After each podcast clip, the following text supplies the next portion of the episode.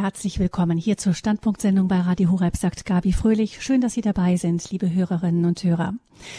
Letzte Woche wurden hier im Rheinland 25 Grad gemessen, sommerliche Temperaturen. Wir haben im T-Shirt im Garten gesessen und die Sonne wirklich sehr genossen. Gegen Abend haben wir dann die Pflanzen gewässert, denn seit mehr als einem Monat hat es bei uns kaum mehr als ein paar Tropfen geregnet. Gestern gab es ein paar Schauer, aber das war's dann auch schon wieder. Dafür hatten wir im Februar umso mehr Regen Wochenlang nahm das trübe Wetter einfach kein Ende. Die oberen Bodenschichten waren völlig durchweicht und wir haben sogar schon Plastiksäcke mit Sand gefüllt für den Fall, dass unser Bach wieder zu einem reißenden Fluss anwachsen sollte. Diesmal ist es gut gegangen. Vor ein paar Jahren stand uns das Wasser gleich zweimal bis an die Türschwelle. Von meiner Kindheit kenne ich solche Szenarien überhaupt nicht.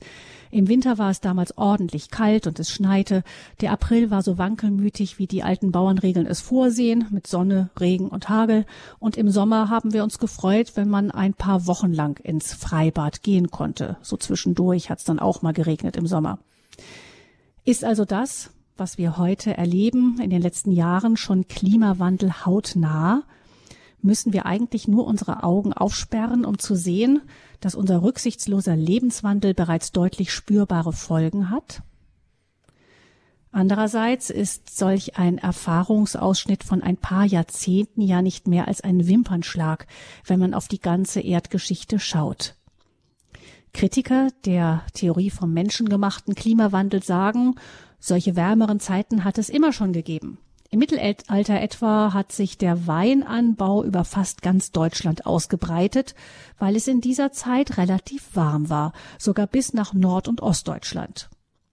Seit dem Jahr 1540 ungefähr jedoch wurde es wieder ordentlich kälter, die Winter, Winter wurden wieder lang und frostig und der Weinanbau ging dann auch wieder zurück.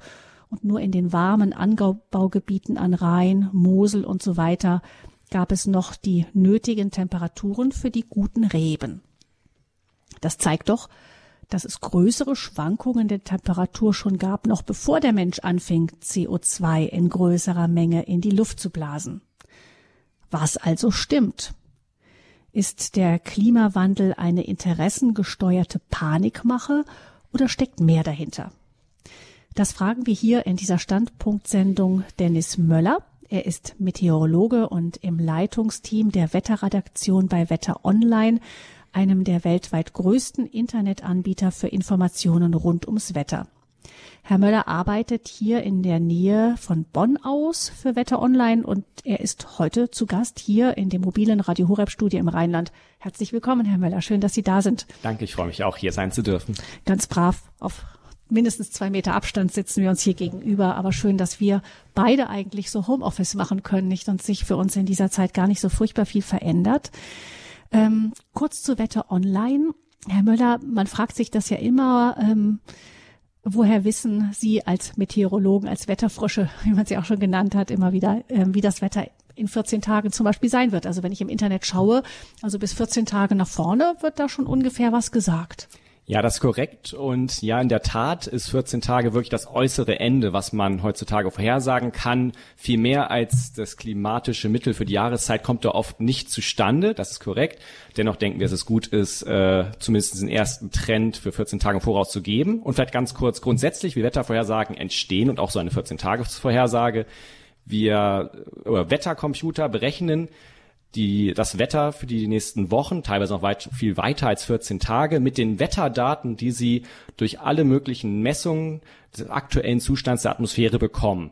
Und da spielen nicht nur Wetterstationen eine Rolle, sondern auch Bojen im Ozean, Wettersatelliten sind sehr wichtig und auch Flugzeuge übermitteln ihre Messungen. Im Moment leider sehr wenig, deswegen ist die Wettervorhersage auch ein bisschen schlechter, weil kaum Flugzeuge in der Luft sind, fehlen da sehr viele Wetterdaten. Und aus all diesen Millionen von Wetterinformationen, die von einer UN-Organisation für Meteorologie gesammelt werden, ähm, werden verschiedene nationale Großcomputer gespeist, die dann mit sehr vielen Algorithmen in die Zukunft dann das Wetter weiter vorhersagen. Und wir von Wetter Online nutzen dann diese Daten, diesen Output, der halt noch ja nicht sehr nutzerfreundlich ist, sage ich mal, und ähm, machen dann Vorhersagen für die einzelnen Städte die dann für jeden möglichst verständlich das Wetter der nächsten Tage zeigen und dann nochmal verbessert werden mit unserer Expertise.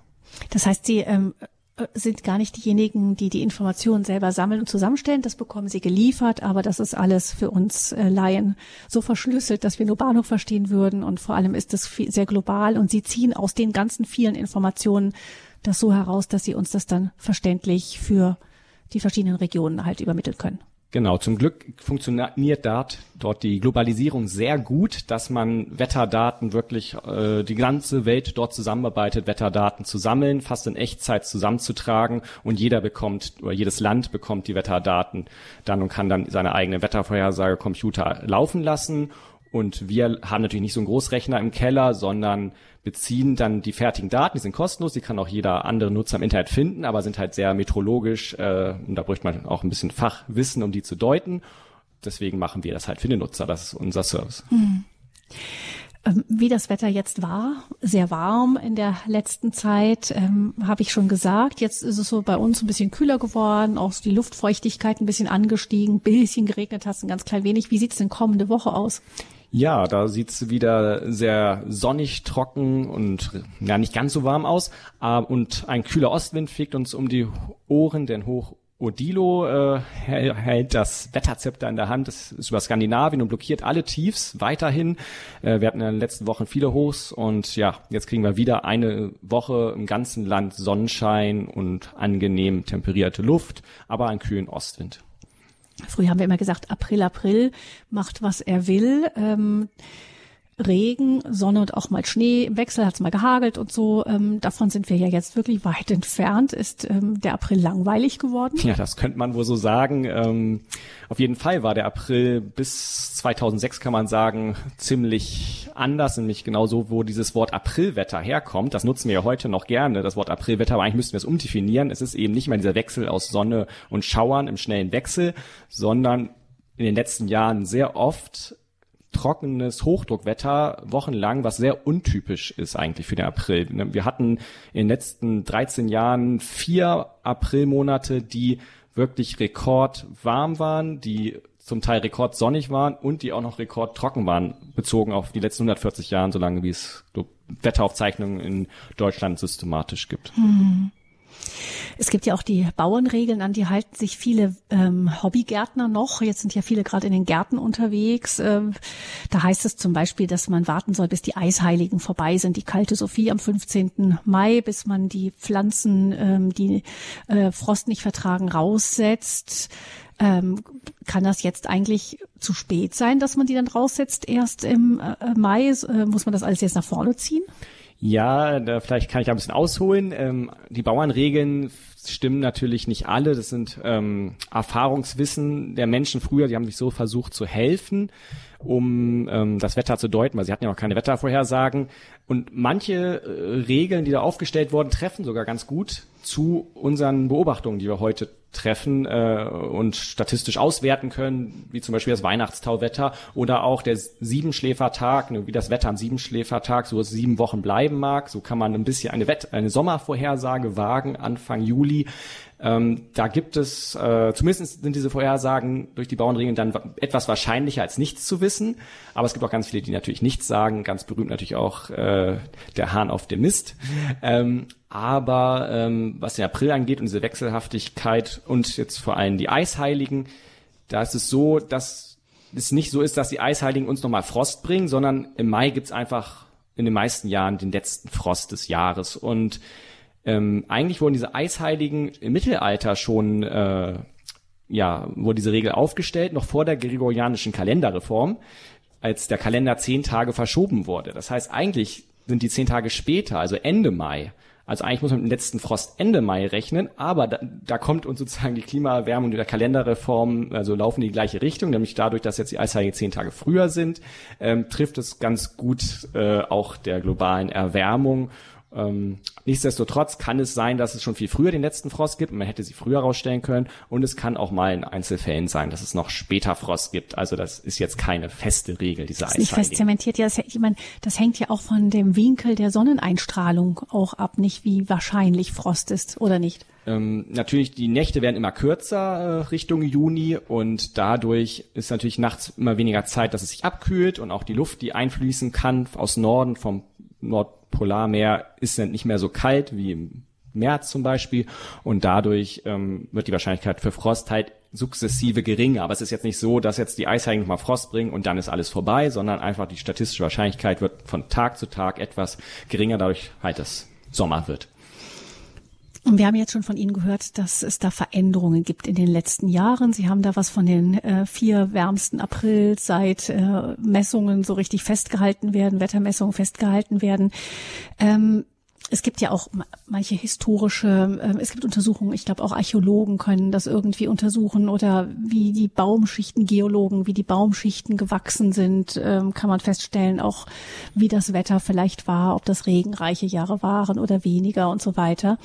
Ähm, wenn Sie jetzt sagen, ähm, da, da gibt es jetzt diese Veränderung, zum Beispiel jetzt der April, der ist so warm und trocken und auch die letzten überhaupt Jahre waren trockener als andere, ist das so das Auf und Ab, was man in der die Erde halt eigentlich immer wieder mal hat oder wie ist da die Meinung unter den Fachleuten? Ist das schon so, dass man sagt, hops, das hat's so, glaube ich, noch nicht gegeben?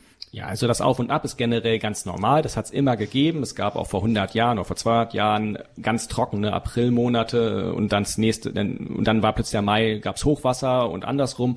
Also dass diese starken Wechsel hat es immer gegeben. Die sind kein Beweis für den Klimawandel. Solche Beweise brauchen wir auch gar nicht, weil wir ganz andere haben.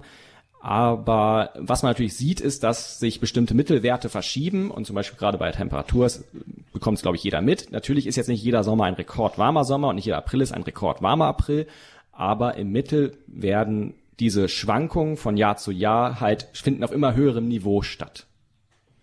Also das ist auch ähm, etwas, was außerhalb von dem liegt, was ja auch an Veränderungen in der Erdgeschichte es ja immer gegeben. Es hat ja wirklich Eiszeit gegeben, es hat wärmere Zeiten gegeben. Eben im Mittelalter heißt es eben der Weinanbau, der ging zeitweise eben bis Nordostdeutschland, scheint wohl kein sehr guter Wein gewesen zu sein, aber es gab ihn dort. Ähm, kann man da nicht sagen, ja, das, was wir erleben, das ist halt einfach so, das passiert halt immer wieder. Natürlich hat es auch äh, längerfristige Schwankungen immer gegeben und es gab das äh, die Warmzeit im Mittelalter, ähm, die auch sehr gut für die Menschen damals war und zu kulturellen Höchstleistungen geführt hat um 1200. Aber solch eine starke Änderung, die wir jetzt beobachten, die haben wir noch nie beobachtet und auch nie von einem Wechsel von einer Kalt- zu Warmzeit wurde es so schnell so viel wärmer. Also normalerweise wird es in 1000 Jahren ein Grad wärmer nach einer Eiszeit. Jetzt haben wir das Ganze global in 100 Jahren erlebt. Hm. Und das ist einfach Faktor 10 schneller. Und ähm, unabhängig von den Beobachtungen können wir das Ganze auch schon seit Jahrzehnten äh, kann die Klimawissenschaft das äh, ähm, physikalisch begründen, warum sich das Klima verändern muss, also noch lange bevor man es messen konnte und noch mit ganz anderen Computerrechenleistung war schon in den 70er Jahren ist Konsens unter der Klima, in der Klimawissenschaft, dass es einen Treibhaus, einen anthropogenen Treibhauseffekt geben wird oder gibt, der in den nächsten Jahrzehnten zu einer Temperaturerhöhung führen wird und das, was dort in den 70ern, Anfang der 80er Jahren vorhergesagt wurde, das erleben wir jetzt und trifft ziemlich genau, was man damals mit diesen einfachen Methoden vorhergesagt hat. Vielleicht erklären Sie mal für jemanden, der sich überhaupt nicht auskennt, ähm, wie diese Temperaturerwärmung zustande kommt, diese außergewöhnliche. Ja, also äh, vielleicht da hole ich kurz aus, was der Treibhauseffekt ist, denn der ist Grundlage des Ganzen physikalisch und der ist der natürliche Treibhauseffekt ist auch sehr wichtig für uns Menschen. Äh, ohne ihn wird es uns gar nicht geben. Denn ähm, hätten wir nicht keine Treibhausgase in unserer Atmosphäre, die das Klima erwärmen oder warm halten, dann wäre es 33 Grad kälter auf der Erde. Und der Begriff Treibhaus, der da drin steckt, ist auch die Erklärung, was wir da erleben, nämlich, dass die Sonne auf die Erde scheint, aber nicht im gleichen Maße die Wärme ins Weltall zurückkommt, sondern in der Atmosphäre sich sozusagen verhängt, wie es bei einem Treibhaus oder einem Gewächshaus, das neudeutsche Wort dafür, der Fall ist. Dort scheint die Sonne rein, aber die Wärme kommt nicht wieder raus und es wird immer wärmer. Oder wir kennen das aus dem Auto im Sommer. Das wird in wenigen Minuten sehr warm, weil die Sonnenstrahlen sind sehr kurzwellig, die können durch die Glasscheibe hindurch. Die Wärmestrahlung ist auch Strahlung, die Wärme, die wir fühlen, aber sie hat längere Wellen und die kommen dann durch die Glasscheibe nicht zurück. Und so ist es auch in der Atmosphäre. Die kurzwellige Sonnenstrahlung kommt durch die Atmosphäre hindurch zu uns zur Erde zum größten Teil. Die Wärmestrahlung, die die Erde wieder abgibt ins Weltall, bleibt aber an bestimmten Gasen wie CO2 oder Lachgas oder Methan hängen und wird, also bleibt nicht hängen, sondern sie wird dann denen reflektiert und ein Teil von diesen reflektierten Wärmestrahlen kommt dann zurück zur Erde, so dass wir durch diesen Effekt eine 33 Grad wärmere Erde haben, was Leben überhaupt erst ermöglicht. Sonst wären wir eine große Eiskugel. Nun kommt es aber äh, durch den Anthropogen, also den menschengemachten Treibhauseffekt dazu, dass wir immer mehr von diesen Gasen in der Atmosphäre haben, die dafür sorgen, dass sozusagen unsere Glasscheibe immer dicker wird und dadurch immer weniger Wärme ins Weltall entweichen kann, kann und wir so halt eine zusehende Erwärmung erleben. Hm. Das heißt, die kurzwelligen Strahlen, die kommen weiter gut durch, trotz äh, CO2 in der Luft, aber raus, die Wärme kommt nicht mehr so genau. gut raus. Die hm. Sonnen, kurzwellige Sonnenstrahlung kann, äh, scheint durch CO2 durch. Was, was sie nicht gut kann, ist durch Staub hindurch zu scheinen, das weiß ja auch jeder. Das heißt, äh, durch die Verschmutzung der Erdatmosphäre äh, in den letzten Jahrzehnten, vor allem 70er, 80ern, war die Atmosphäre getrübter durch Staub hm. und Aerosole als heute.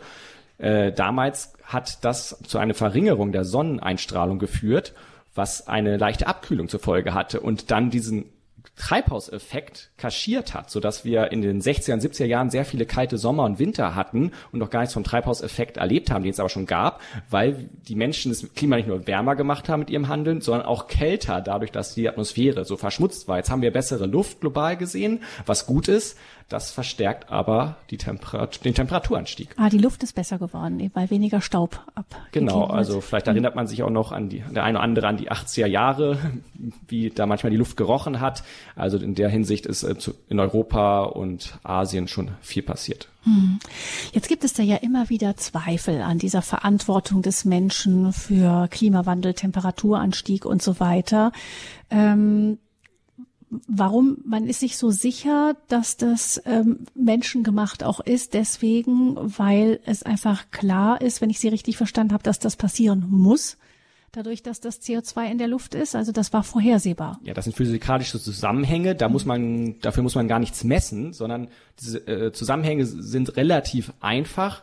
Die, schon äh, Ende, also vor über 100 Jahren war, waren die Mechanismen bekannt, die grundsätzlichen, die jetzt vor allem greifen es wird, es gibt natürlich Detailfragen, die, wo die Forschung immer weiter forscht und wo man offen ist, wo auch gestritten wird, wo man vielleicht in Details noch nicht, natürlich nicht alles wissen kann und sozusagen die Grenzen des Wissen immer weiter hinausschiebt. Aber das Grundsätzliche und was für uns Otto Normalverbraucher auch sehr wichtig, das Wichtigste ist, nämlich wird es wärmer oder nicht ähm, und gibt es den Klimawandel als Ganzes, das steht schon lange, lange fest. Und es hm. gibt wirklich die, die andere Meinung sind, sind eine ganz kleine Minderheit, die ja vielleicht eine relativ große Stimme hat. Mhm. Und die selten auch Klimawissenschaftler sind. Also in der Klimaforschung gibt es einen Konsens von über 99 Prozent, dass der Treib, also dass es einen Klimawandel gibt sowieso, aber so über 99 Prozent sogar, dass er hauptsächlich vom Menschen verursacht ist. Mhm.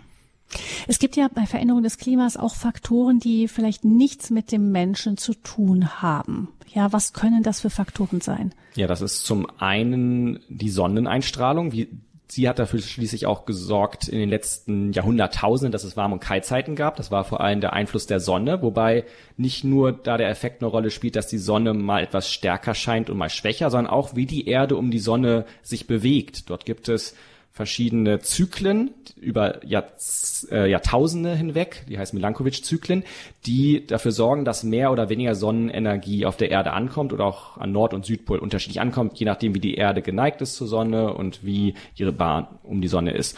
Und das sind Effekte, die sich ganz langsam verändern und äh, auch weiter verändern, aber das hat nur einen Einfluss von maximal 0,1 Grad Erwärmung oder Abkühlung und seit 1950 wird es eher kühler. Also die Sonneneinstrahlung wird eher schwächer seit 1950. Ähm, und ein anderer Effekt, der aber negativ für eine Erwärmung, also eher zu einer Abkühlung führt, sind Vulkanausbrüche, die natürlich völlig unvorhersagbar sind, die global das Klima abkühlen können für einige Jahre, aber nicht für Jahrzehnte oder Jahrhunderte. Das sind dann kurzfristige Effekte. Aber eben auch dadurch, dass eben ähm, da mehr die Staubpartikel in der Luft sind, die die Sonne daran hindern. Genau, das ist der eben angesprochene. Effekt durch hm. Aerosole, durch Staub in der Luft, die äh, die Sonneneinstrahlung von der Erde abschirmt. Hm. Ähm, ich habe von von den Kritikern der ähm, menschengemachten, also ähm, Erderwärmung gehört, dass es heißt, es wäre eine Erwärmung, die im gesamten Sonnensystem zu beobachten sei. Ich, ja, das nicht. Gibt es sowas? Ja, man kann für einzelne Himmelskörper feststellen, dass sie sich erwärmen oder abkühlen. Äh, hier spricht man, bisher weiß man das von sechs Planeten und Monden, dass sie sich erwärmen und von einem, dass er sich abkühlt. Aber von bei über 100 Himmelskörper in unserem Sonnensystem sind natürlich, wenn man jetzt von sechs leichte Aussagen treffen kann und auch nicht über Jahrhunderte, sondern über Jahrzehnte, ist das natürlich schwierig, das aufs gesamte Weltall zu übertragen. Und da gibt es auch andere Studien, die zeigen, dass das Weltall an sich nicht wärmer wird. Und selbst wenn es so wäre, wäre es ja kein Gegenbeweis. Hm. Denn die Erde, ähm, da können zum Beispiel, wenn wir gerade beim Weltall sind, Satelliten äh, messen genau diesen Effekt des Treibhauseffekts, was halt physikalisch schon längst begründet ist und man auch in sehr einfachen Versuchen, auch in jeder Schule, und ich habe es auch bei meinen Vorträgen schon gemacht, mit, mit etwas Cola kann man den Treibhauseffekt schon beweisen. Also das ist äh, keine große Wissenschaft. Und zum Beispiel Satelliten messen im Weltall auch, dass die Sonneneinstrahlung auf die Erde können sie ja messen, aber außerhalb des, unserer Atmosphäre. Und sie können messen, wie viel Wärme die Erde abgibt. Und da gibt es eine Differenz. Es scheint aktuell jederzeit mehr Sonnenenergie als Wärme in die Erde hinein, als die Erde wieder abgibt. Und das ist ja logisch, wenn die Bilanz positiv der Erde ist, dass sie halt wärmer wird. Und das ist genau das, was wir messen. Hm. Ähm, also es scheint, ähm, die, diese Wärme wird verhältnismäßig, also durch die Sonneneinstrahlung wird mehr Wärme Produktion sozusagen gemessen. Also die, die, da bleibt einfach mehr drin. Die Sonneneinstrahlung ist ja Wärmestrahlung, genau. nur halt sehr kurzwellige mhm. und die ist mehr in der Summe als das, was die Erde an Wärme wieder rausgibt ins Weltall, weil die strahlt ja die gesamte Zeit auch wieder genau. mhm. Wärme ab. Oder sonst wird es ja immer nur wärmer werden, sehr mhm. schnell, wenn die Wärme nirgendwo hin könnte auf der Erde, sondern mhm. eigentlich ist das ein Gleichgewicht. Die Erde bekommt genauso viel Verstehe. Energie, wie sie auch wieder rausgeht. Aber im Moment gibt es da, oder seit ja, solange wir Satelliten im Weltall haben, die das messen können, gibt es da eine Differenz, die ist nicht sehr groß, aber sie besteht halt Tag und Nacht sozusagen. Mhm. Und sie beweist auch nochmal mehr, dass dort äh, es einen globalen Klimaerwärmung geben muss, mhm. weil die Wärme muss ja irgendwo auf der Erde bleiben. Ähm, das CO2 ist genannt worden. Weiß man, welches die, die ähm, größten CO2-Produzenten schleudern sind? Ja, also okay. CO2 wird vor allem durch die Verbrennung von fossilen Energieträgern verursacht, also Kohle, Gas und Öl. Und das machen vor allem natürlich Kraftwerke zur Stromerzeugung. Und wir alle, die wir Verbraucher sind und heizen natürlich und Strom brauchen, sind wir natürlich alle Teil des Systems, ist ja logisch.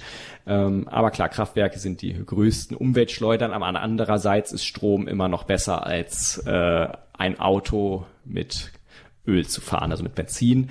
Ähm, genau, und diese äh, Ver, ähm, Verbrennung von diesen fossilen Energieträgern macht in Form von CO2 ungefähr 50 Prozent des Klimawandels aus, des menschengemachten. Und die anderen 50 Prozent gehen auf verschiedene Treibhausgase, die auch durch intensive Landwirtschaft zum Beispiel äh, entstehen also Methan vor allem durch die Verdauung in Tieren. Ähm, da ist also dann auch der Fleischkonsum, vor allem von Rindfleisch, äh, und dadurch, dass da die Massentierhaltung, die dann die Folge davon ist, ähm, ist natürlich auch ein Effekt, der nicht zu unterschätzen ist. Und ähm, auch der Abbau von Öl und äh, Gas führt auch zu Methan als Abfallprodukt. Und dann haben wir noch Lachgas, das vor allem dann entsteht ähm, durch äh, Kunst, Kunstdünger in der intensiven Landwirtschaft. Mhm. Also das sind dann die, die Energie, der Energieverbrauch in vervielfältigster Weise über diese äh, fossilen Brennstoffe wie eben vor allem ähm, Öl, Kohle, und, Kohle und so weiter, Kohle, Gas. Dann haben wir auf der, auf der anderen Seite die Tierhaltung und überhaupt die, diese intensive Landwirtschaft. Genau. Aber auch zum Beispiel Reisanbau führt auch zu Methan aus äh, Methanemissionen. Also es gibt es ist vielfältig. Und dann gibt's noch FCKWs, das kennt man ja auch aus Spraydosen zum Beispiel. Mhm. Äh, als, ähm, genau, und die äh, sorgen auch zum Beispiel auch dafür, dass das Ozonloch entsteht. Die wurden zwar verboten durch das Montrealer Klimaabkommen in den 90, 80er Jahren, aber trotzdem gibt es da auch Ersatzstoffe, die immer noch klimaschädlich sind. Mhm. Wie, welchen Einfluss hat die Abholzung? Also man spricht vor allem eben von, vom Amazonasgebiet. Ja, es hat, äh, hat verschiedene Einflüsse. Einerseits wird natürlich durch Brandrodung CO2 freigesetzt. Das, was die Bäume gespeichert haben an CO2, geht dann sehr direkt in die Atmosphäre. Ähm, und die Bäume stehen natürlich dann und das Ökosystem Wald steht dann nicht mehr zur Verfügung, um durch Photosynthese CO2 aus der Luft in organisches Material umzuwandeln. Das, ähm, was dann sozusagen über lange Jahrtausende zu Kohle wird und man dann wieder abbauen kann. Ähm, das fällt dann weg. Gleichzeitig durch, durch den Staub, durch, äh, durch den Ruß des Brandes, natürlich gibt's aber einen, ja, mehr Dreck in der Luft und dadurch weniger Sonneneinstrahlung. Das ist aber ein sehr kleiner Effekt. Ein relativ großer Effekt, an den man vielleicht gar nicht denkt, ist, dass die Oberfläche der Erde an den Stellen, wo statt Wald nun Felder sind, heller wird und hellere Oberflächen reflektieren mehr Sonnenstrahlen und dadurch und reflektierte Sonnenstrahlen erwärmen die Erde nicht. Und das heißt, dort gibt es sogar einen negativen Effekt, also einen Effekt, der zu einer leichten Abkühlung führt, was aber nicht mehr als 0,1 Grad über die gesamte Erde ausmacht ähm, oder noch weniger. Und genauso hat sozusagen Brandrodung sowohl Faktoren, die das Klima erwärmen, als auch es abkühlen. Aber natürlich ganz unabhängig vom Klima ist natürlich auch eine Katastrophe in ökologischer Hinsicht für. Hm. Ja, verrückt. Also, dass ein, ein gelbes Ackerfeld am Ende weniger erwärmt, ne, wird man gar nicht denken als ein grüner Regenwald. Genau, ja. Oder ein blauer Ozean. Hm. Ja, okay, Ozeane sind wieder anders. Die nehmen sehr viel Wärme auf. Ohne die Ozeane hätten wir viel mehr Kohlendioxid und Wärme in der Luft als ohne sie. Also da können wir froh sein, dass wir zwei Drittel der Erdoberfläche von denen bedeckt haben. Hm. Ähm, Herr Möller, was sind denn die, die Folgen dieses Klimawandels? Also wie sehen da die Prognosen aus im Moment? Ja, da gibt es natürlich für sehr viele verschiedene Parameter sehr viele auch verschiedene Prognosen, aber der Trend ist äh, sehr eindeutig. Also wir haben jetzt schon bei der Erwärmung weltweit ein Grad gesehen, in Deutschland schon 1,5 Grad ist es jetzt wärmer als äh, vor 150 Jahren. Ähm, bis zum Ende des Jahrhunderts, so die meisten Prognosen werden ja für 2100 aufgestellt, kann es drei Grad weitergehen, so im Mittel der Prognosen. Ähm, und die Unsicherheiten, die wir da haben in den Vorhersagen, sind weniger der Natur, dass wir nicht wissen, wie es wird, sondern wir wissen nicht, wie der Mensch sich verhält. Das mhm. ist der große Unsicherheitsfaktor. Wenn der Mensch sich jetzt die Treibhausgasemissionen sehr stark zurückfährt, dann erwärmt sich die Erde weniger stark, als wenn es so weitergeht wie bisher oder sogar noch weiter sich verstärkt. Und das ist der große Unsicherheitsfaktor, ob wir am Ende des Jahrhunderts eine zwei Grad wärmere Welt haben oder eine bis zu sechs Grad wärmere. Und das spielt, spiegelt sich natürlich auch auf ein, alle anderen Parameter wieder, wie Niederschlag, Meeresspiegelanstieg, Schmelzen der, des äh, arktischen und antarktischen Eises und der Gletscher. Also all diese Faktoren hängen halt da auch vom Menschen ab. Aber um noch ein paar andere Prognosen zu nennen, ist, äh, kann ich zum Beispiel, ja, den äh, Äquatorraum nennen, der unbewohnbar wird in den nächsten bis 2100 wahrscheinlich, wenn es so weitergeht, weil der Mensch nur ein bestimmter äh, Maximum an Hitze dauerhaft ertragen kann. Und das äh, vermuten Forscher wird äh, dann bald der Fall sein, dass man diese Region zumindest in den nächsten Jahrzehnten irgendwann unbewohnbar werden könnten. Plus der Meeresspiegelanstieg haben wir im Moment fast schon vier Millimeter im Jahr. Das Meer ist schon einige Zentimeter gestiegen in den letzten 10, 20 Jahren. Und da erwarten wir auch 60 Zentimeter ungefähr Anstieg bis 2100, wobei es sogar äh, im Moment das Meer schneller steigt, als man denkt. Und wenn man das weiterrechnet und sich nichts ändert, dann sind wir eher bei ein Meter Anstieg.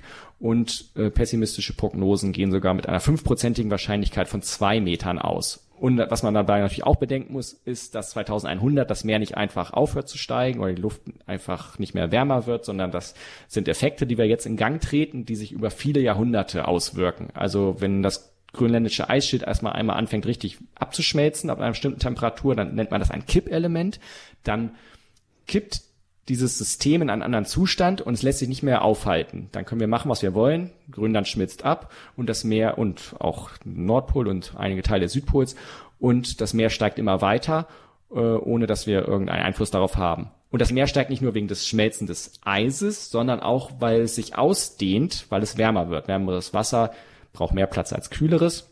Und diese thermische Ausdehnung ist auch im Verzug. Das dauert sehr lange, bis der Ozean sich an die Lufttemperatur angepasst hat. Da haben wir im Moment ein Ungleichgewicht. Das heißt, selbst wenn die Temperatur jetzt nicht mehr steigt, braucht der Ozean Jahrhunderte, bis er sich angepasst hat an die aktuelle Lufttemperatur. Und in, solange er sich anpasst, solange dehnt er sich weiter aus, weil er wärmer wird.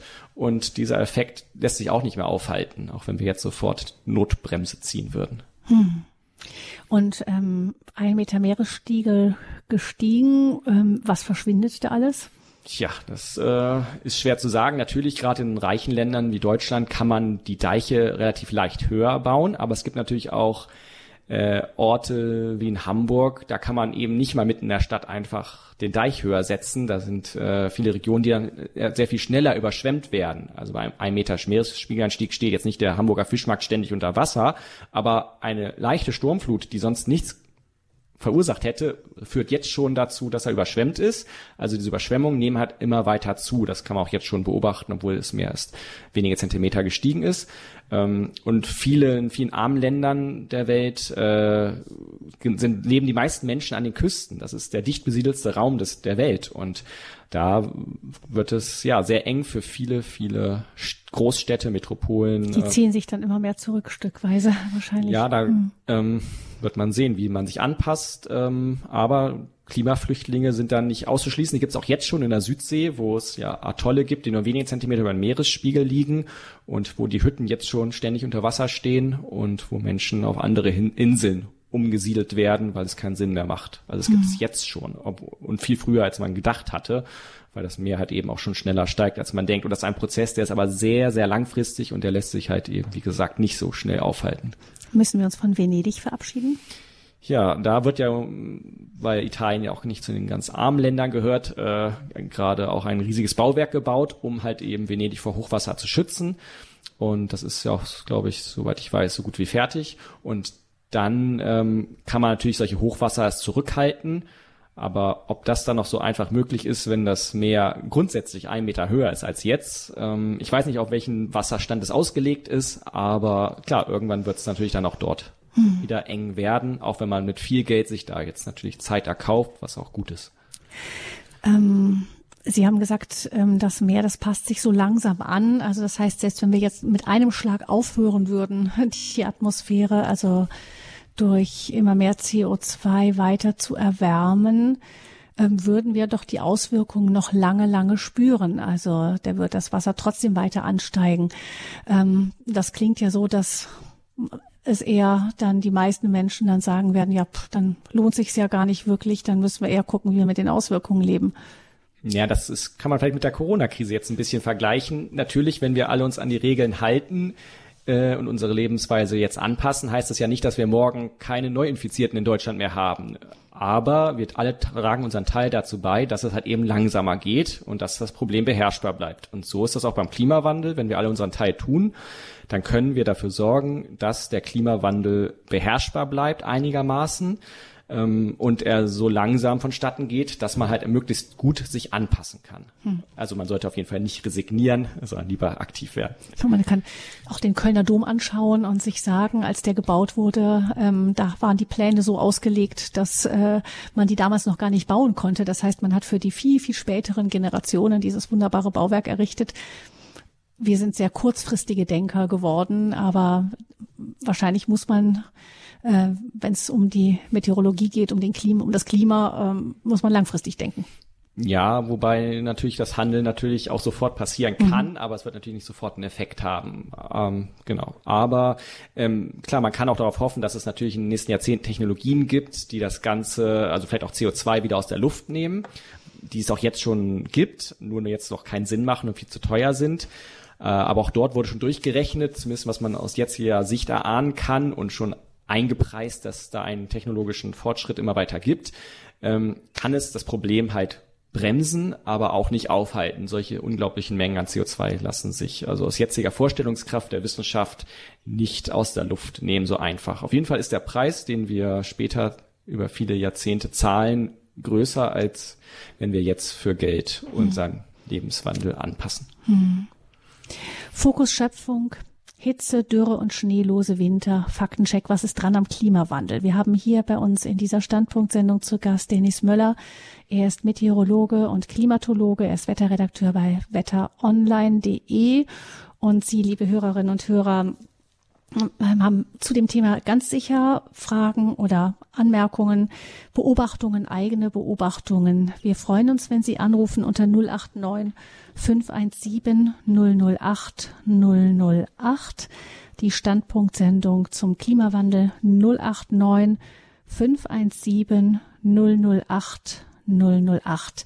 Wir hören jetzt etwas Musik und freuen uns, wenn wir dann mit Ihnen und auch mit Herrn Möller weiter ins Gespräch kommen können.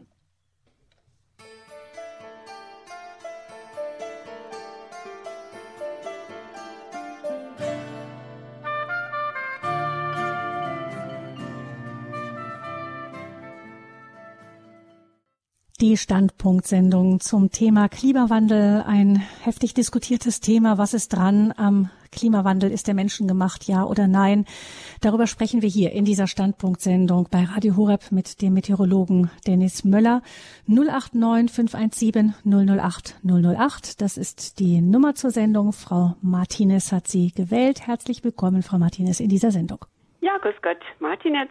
Ich hätte eine Frage an den Herrn Möller und zwar, zu meinem Erstaunen habe ich gelesen, dass jetzt, wo wir ja notgedrungen weniger mit dem Auto unterwegs sind, äh, also das Verkehrsaufkommen halt einfach stark zurückgegangen ist, die Stickstoffwerte angeblich nicht gesunken sind. Das verwundert mich doch sehr. Vielleicht können Sie mir da was dazu sagen. Ja, hallo Frau Martinez, äh, danke ja. für Ihre Frage. Ähm, ich glaube schon, dass sie zurückgegangen sind. Ich habe jetzt keine aktuellen Zahlen äh, vorliegen. Ähm, aber das hängt natürlich auch mal stark von der Wetterlage ab. Also wenn man das global betrachtet, äh, gehen die auf jeden Fall ja zurück, wenn weniger Auto gefahren wird. Aber die Wetterlage hängt auch, äh, ist, ist der Hauptfaktor. Also wird die Luft äh, ausgetauscht durch den Wind oder hat man zum Beispiel in Stuttgart oder auch in anderen Städten eine Wetterlage, wo kein Wind ist. Vor allem im Winter ist das der Fall ähm, und im Herbst äh, wo die Luft sich kaum austauscht über Tage und sich so langsam mit Schadstoffen und hat eben auch einen Stickstoff anreichern kann. Und dann ähm, steigen die Werte.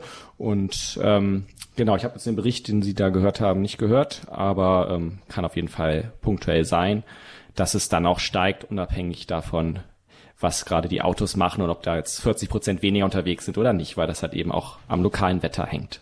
Ja, wie gesagt, das war für mich echt erstaunlich ähm, ähm, weil man könnte sich vorstellen, eben, dass die stark gesunken sind. Ja gut, wenn Sie die Zahlen nicht vorliegen. Und dann habe ich noch ein Anliegen eigentlich, muss ich sagen. Und zwar, man liest ja auch immer wieder, mh, hm, ja auch kritische Stimmen, die halt behaupten, gut, das ist überhaupt nicht menschengemacht oder nur teilweise und so weiter und so fort. Sie wissen ja selber. Und da würde ich mir einfach mal wünschen, dass wirklich echte Streitgespräche sozusagen stattfinden. Das vermisse ich eigentlich. Also entweder man hört jemand, der sagt, ja gut, das ist sowieso nicht menschengemacht, das ist was weiß ich, Schicksal oder so. Und dann hört man halt kritische Stimmen, die sagen, das ist im Grunde genommen sehr viel menschengemacht. Aber so ein richtiges Streitgespräch zwischen mhm. diesen Meinungen, die habe ich noch nie gehört. Und das vermisse ich so sehr. Entweder ich habe es jetzt nicht zufällig nicht gehört, aber vielleicht ist es tatsächlich nicht so gewesen. Ich würde mir das einfach mal wünschen. Mhm. Ja, genau. Halten wir fest, Frau Martinez. Ja. Genau. Im Format, bei uns ist das selten der Fall. Ganz selten haben wir so ähm, Experten von zwei verschiedenen Standpunkten. Wir hatten das mal zur ähm, Thema Organspende, das weiß ich noch. Ähm, genau. Ich, mhm. Ansonsten gibt's, ist das ja in Fernsehsendungen an sich beliebt, die Streitgespräche. Aber ja, ich weiß nicht, ob es sowas dazu mal gegeben hat. Ja. Mhm. Mhm. genau, aber wir, wir halten es. Wir halten es als Anregung fest. Vielen Dank ja. und wir hoffen, dass der eine oder andere Hörer sich mit einbringt, auch vielleicht, äh, wenn er noch eine Anmerkung hat oder ähm, anderer Meinung ist als Herr Möller. Herzlich willkommen, äh, vielen Dank für Ihren Anruf und herzlich willkommen, Herr Hager aus Radolfzell. Guten ja, Abend. guten Abend äh, miteinander. Ja, ich hätte eine Frage zum Golfstrom, Herr Müller. Und zwar, ich habe mal gehört, äh, durch das Abschmelzen des, Kap äh, des äh, Eises in der Arktis würde der Golfstrom verlangsamt, also würde immer langsamer werden, möglicherweise sogar zum Stillstand kommen. Ist da etwas dran? Das würde ja bedeuten, dass das Klima gerade bei uns in Europa sich deutlich abkühlen würde. Ja, hallo Herr Hager. Ja, vielen Dank für Ihre Frage. Das ist korrekt. Ähm, der Golfstrom ähm, schwächt sich schon ab. Also es wurde vorhergesagt und das, man merkt es auch schon. Ähm, er transportiert weniger warmes Wasser nach Norden und das liegt daran, dass äh, mehr Schmelzwasser äh, von Grönland äh, in den Nordatlantik fließt und Aha. dadurch ähm, das äh, Süßwasser ist leichter als Salzwasser und dadurch kann es schlechter absinken und diese ganze Wärmepumpe, die Nordeuropa, Mitteleuropa mit Wärme versorgt, äh, kann dann vielleicht irgendwann noch ganz zum Versiegen kommen. Das heißt aber nicht, dass es dann in Europa viel kälter wird. Gerade die Sommer können dann sogar wärmer werden, weil eventuell weniger äh, atlantische Luft, äh, atlantische Tiefs nach äh, Mitteleuropa vorstoßen und wir dann eher halt kontinentales Klima haben, wie halt also, Osteuropa, wo die Sommer dann sehr warm sind. Aber die Winter würden schon kälter werden auf jeden Fall dann. Ach so, ja, aber äh, würden dann die Tiefdruckgebiete weiter nördlich äh, verlaufen dann, oder? Ja, das kann man so genau nicht sagen, aber auf jeden Fall wäre die Luft, die sie im Winter und auch im Sommer mitbringen, mhm. wärmer als derzeit. Äh, kälter als derzeit natürlich. So. Genau, also ähm, im Moment ist es ja so, wenn im Winter wir Sturmtiefs haben, dann ähm, ist es, reicht es selten für Schnee im Flachland, ja, ja. weil die Meeresluft vom Atlantik halt zu mild ist. Ähm, wenn die kälter wäre, äh, würde das häufiger dann der Fall sein, wäre sozusagen Westwetter, Westwindwetterlagen mit kälterer Luft verbunden.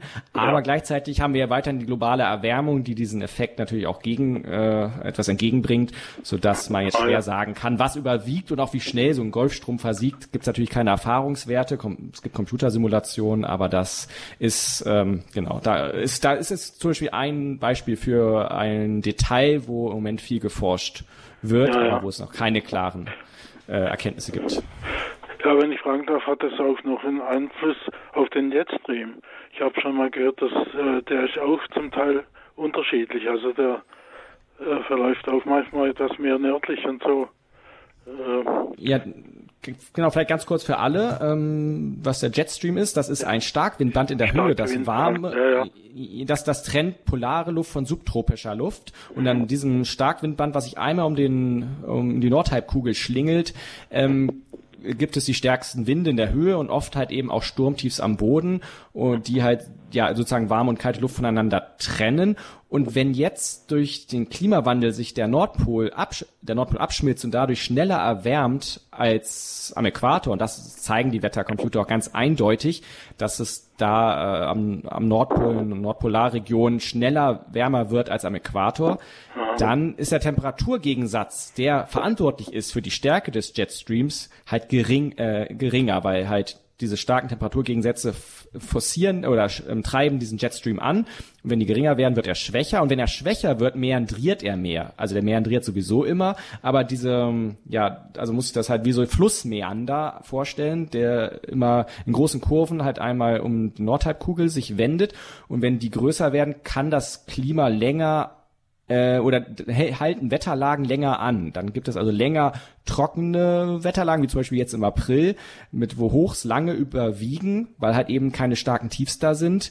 Ähm, Genau, oder und dann halt längere warme Phasen, wenn man in einem warmen Sektor ist, oder längere kühle Phasen, wenn man in einem Kaltluftsektorbereich ist von diesem Jetstream. Und diese Verlängerung von oder der die Verlängerung des Anhaltens von Wetterlagen könnte tatsächlich eine Folge des Klimawandels sein. Das ist sehr spannend und man scheint es auch schon etwas zu beobachten äh, in den letzten Jahren, wo Wetterlagen oft sehr lange angehalten haben und zum Beispiel auch in den letzten ja. beiden Sommern für sehr trockene, heiße Sommer gesorgt haben.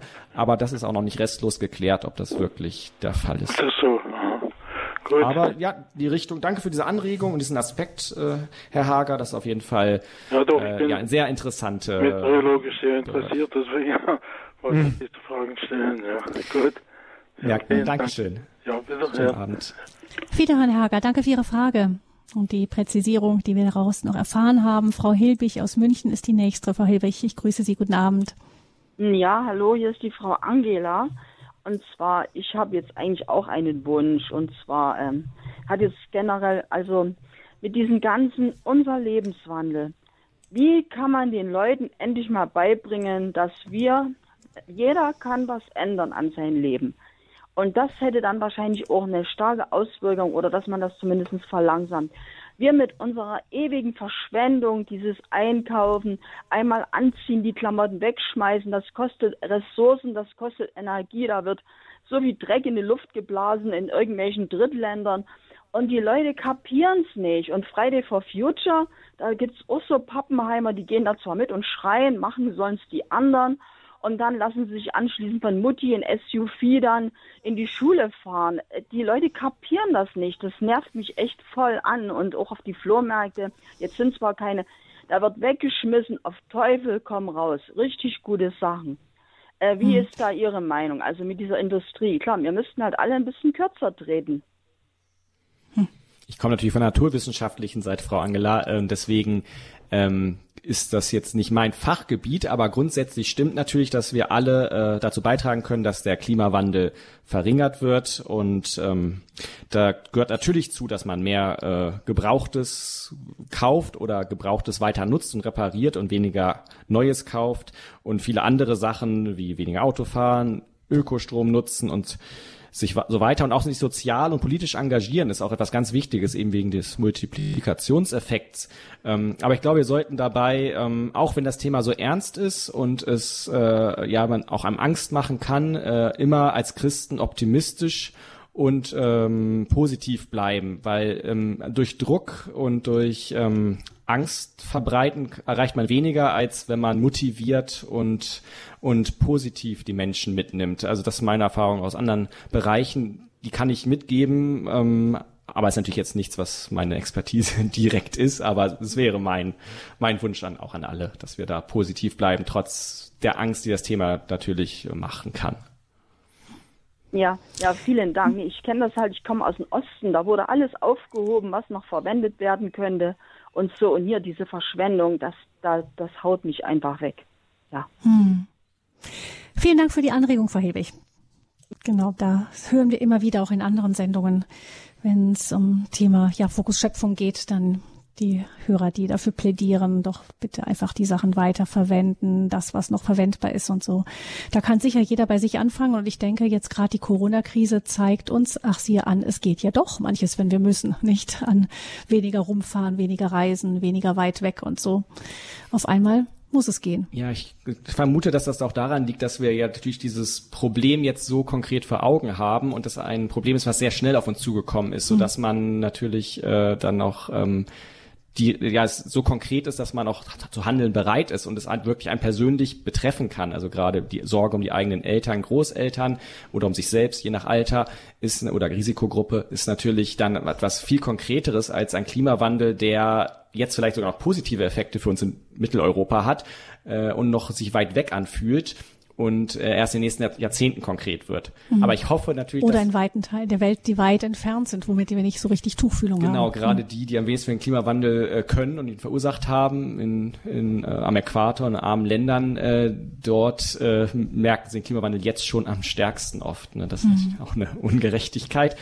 Genau. Und ähm, ja, da hoffe ich natürlich auch, dass wir aus der Corona-Krise etwas lernen und das, was wir jetzt lernen, indem wir halt Rücksicht nehmen und äh, unser Verhalten anpassen aufgrund eines globalen Problems, ähm, auch auf dieses längerfristige Problem des Klimawandels anpassen können, hm. ah, ja, anwenden können. Hören wir jetzt Herrn Schenk. Er ruft uns aus dem Ruhrgebiet an. Grüße, Herr Schenk. Was haben Sie uns zu schönen sagen? Schönen guten Abend, Frau Fröhlich und schönen guten Abend, Herr Möller. Äh, mir geht es darum, äh, es sind äh, in den Nachrichten, ist jetzt egal, ob es Zeitschriften oder, oder äh, Medien sind, äh, im, im, im, Fernsehen, darum, äh, wie viel Anteil hat die äh, ja, zunehmende Globalisierung, sage ich jetzt mal, äh, an der Umwelt, ich sage jetzt Verschmutzung oder Umwelt, CO2 und so weiter. Jetzt sprich LKWs sind ja in den letzten 20, 30 Jahren und so und so viel äh, gestiegen. Äh, Schiffe äh, brauchen so und so viel und Flugzeuge brauchen auch so und so viel. Äh, mir hat ein äh, Flugzeugingenieur gesagt, nein, die Schiffe brauchen mehr als Flugzeuge. Wie sehen Sie das?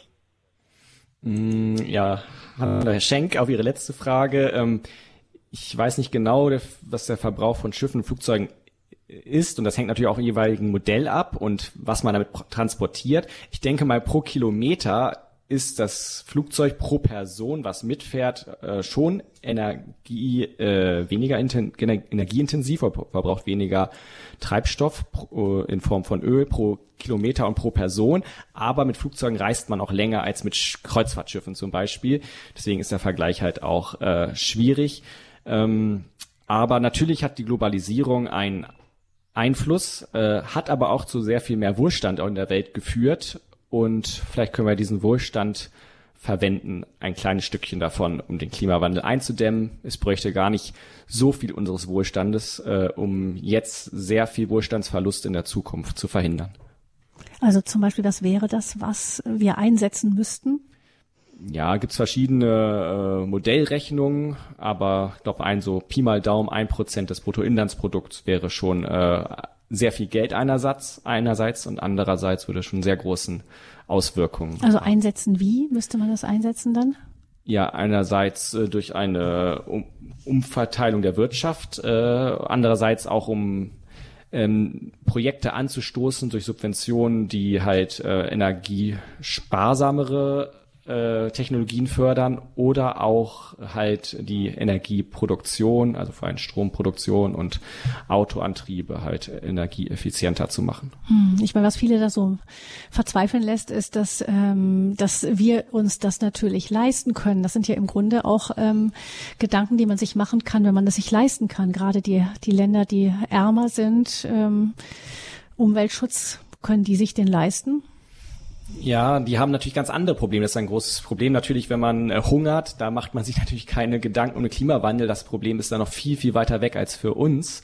Ähm, obwohl es vielleicht diese Menschen viel, viel existenzieller direkt betrifft, wo dann mhm. ein trockener Sommer halt eben gleich eine Hungersnot bedeutet und nicht nur graue Wiesen. Und ähm, Deswegen, aber und dennoch ist für viele, das zeigen auch Studien in sehr armen Ländern, die sehr vom Klimawandel betroffen sind, ist der Klimawandel gar nicht so relevant. Aber sie haben ihn ja auch nicht verursacht, ne, sondern mhm. die haben vor allem wir verursacht, die wir schon lange äh, Wohlstand durch unsere Wirtschaft erwirtschaften. Mhm. Äh, und deswegen da auch vielleicht ethisch äh, mehr in der Pflicht sind. Mhm. Ich danke Herrn Schenk für seinen Anruf, seine Frage und es geht jetzt weiter mit Frau Stürmer aus Frankfurt. Guten Abend. Ja, hier ist die Frau Schlimmer aus Frankfurt, aber hm, hat nichts zu sagen. Ähm, was, bin ich dran oder? Ja, wir hören Sie, Frau Schirmer. Mhm. Okay, okay, okay.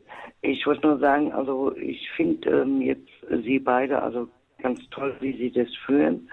Und ähm, der Mann, der da spricht, ähm, ähm den Namen habe ich einfach nicht drauf. Herr Möller? Ähm, mhm. Ja, der Herr Möller. Ähm, der ist mit Herz und Blut dabei, das kriegt man mit und der informiert sehr, sehr gut, finde ich. Aber ähm, mir bleibt ein Aspekt, also ein Aspekt bleibt mir einfach draußen.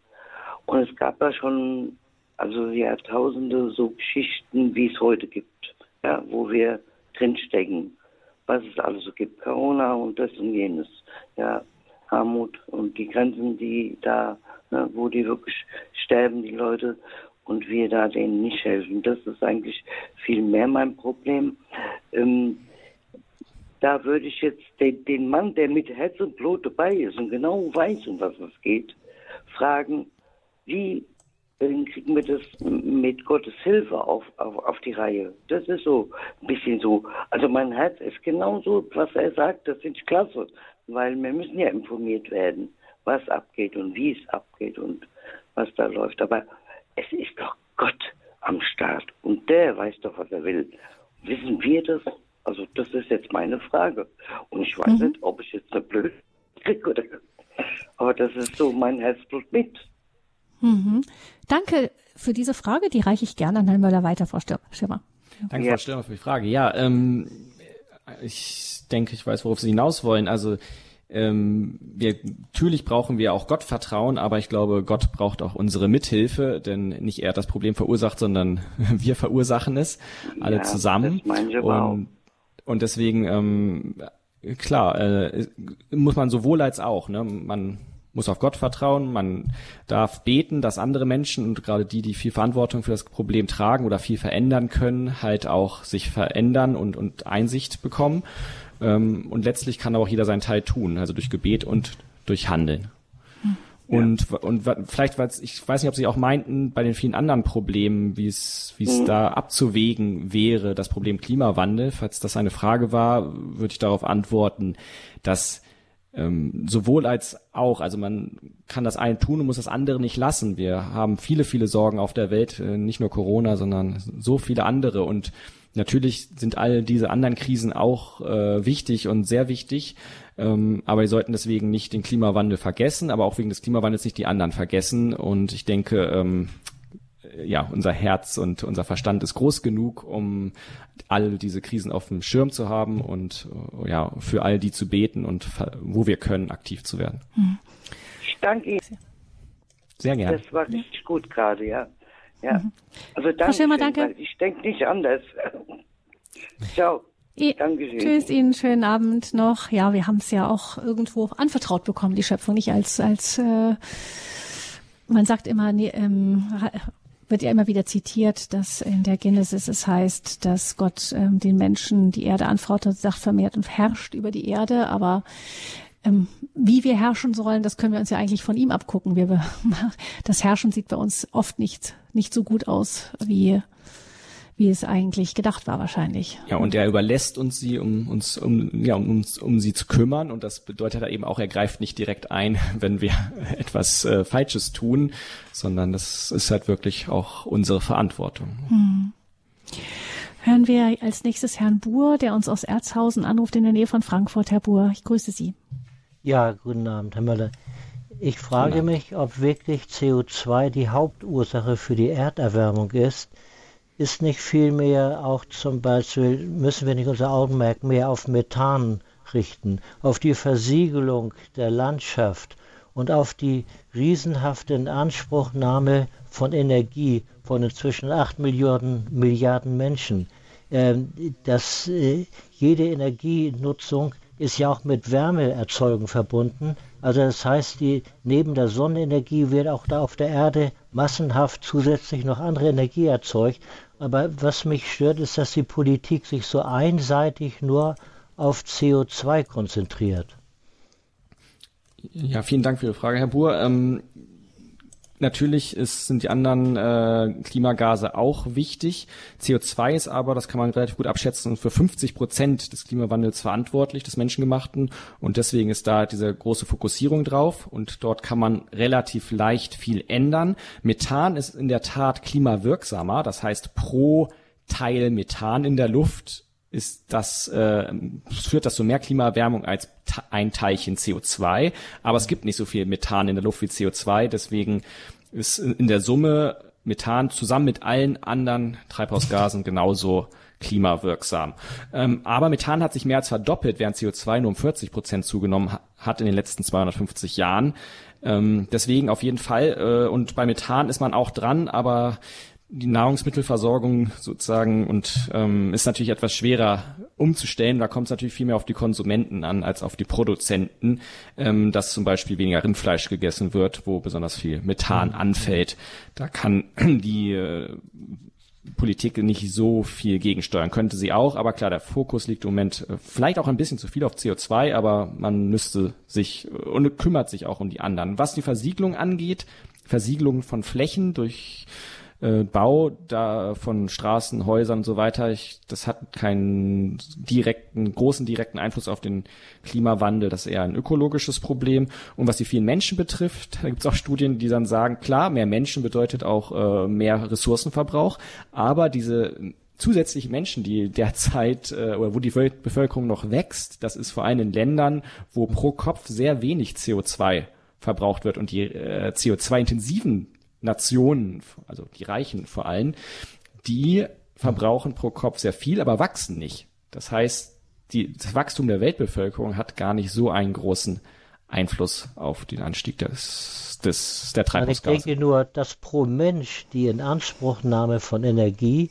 also ungeheuer gestiegen ist, wenn man jetzt mal die Menschheit vergleicht von vor 100 Jahren oder vor 200 Jahren. Ja, das ist korrekt, ja, natürlich. Die Menschen verbrauchen viel mehr Energien und ja, haben davon auch viel Luxus, den man vor 200 Jahren halt eben nicht hatte. Ja. Aber das, ähm, klar, kann man nicht so einfach zurückdrehen, ist natürlich auch klar. Ähm, aber man versucht es jetzt ohne unseren Lebensstandard einzuschränken halt. Aber man versucht sehr defensiv. Also ist jetzt ja nicht so, dass wir jetzt von heute auf morgen alles ändern oder die Politik uns verdonnert, äh, irgendwie unser Leben zu ändern. Es passiert sehr sachte, vielleicht zu sachte. Also dass ähm, ja natürlich auch der, dadurch der Treibhaus, äh, der Klimawandel, die Klima Erderwärmung weitergehen. Ich darf mich auf jeden Fall bedanken für Ihre kompetente und klare Analyse. Vielen Dank und noch einen schönen Abend. Dankeschön, Herr Buhr. Herr Buhr, auf Wiederhören. Dankeschön. Alles Gute Ihnen nach Frankfurt. Herr Schröttke aus Stade ist der nächste Hörer hier in dieser Sendung. Herr Schröttke, ich grüße Sie. Ja, grüß Gott, danke, dass ich dazu auch was sagen kann. Ich komme ja von der Küste, ich habe mit der Tide zu tun oder immer Interesse gehabt. Ich also auch entsprechend die Ansteigung der Erde auch geschichtlich. Also äh, es stieg ja hier die, äh, das Wasser schon immer an, deswegen sind auch Völkerschaften gewandert. Seit der Bronzezeit sind das mehrere Meter, sodass eben Vorland verloren gegangen ist da wollte ich relativieren. Ähm, wir sagen, es ist messbar, aber es wird nicht berücksichtigt, die paläoeuropäische Platte sinkt, während die skandinavische steigt. Also in Europa ist der Schaden, den wir messen, eigentlich relativ nicht unbedingt der Klimawandel. Gesamtweltlich ist es aber viel dramatischer. Das wollte ich nämlich auch gerade deswegen wird CO2, kann man schon sagen. Ich meine, allgemein ist weniger Methan als Kohlendioxid in der Luft. Das muss man sagen. Und wenn sich dann eine Riesenmenge, also prozentual Kohlendioxid in der Luft ist, sich vermehrt, dann ist es immerhin erheblich viel mehr als Methan. Das ist also schon ein Parameter, ein Richtwert, wo man drauf schauen kann. Als zweites ist es ja, Kohlendioxid ist ja auch eine Masse, die Wärme speichern kann, auch als Molekül. Damit sammeln sich also Energie von der Sonne auch in den Lüften bis hinein in die Stratosphäre. Und damit haben wir viel, viel mehr Umwälzung. Das wird in den nächsten Jahrhunderten nicht äh, mehr auszugleichen sein mit unseren Maßnahmen. Also es wird ein Geschenk Gottes sein, wenn es da andere Möglichkeiten gibt. Hm.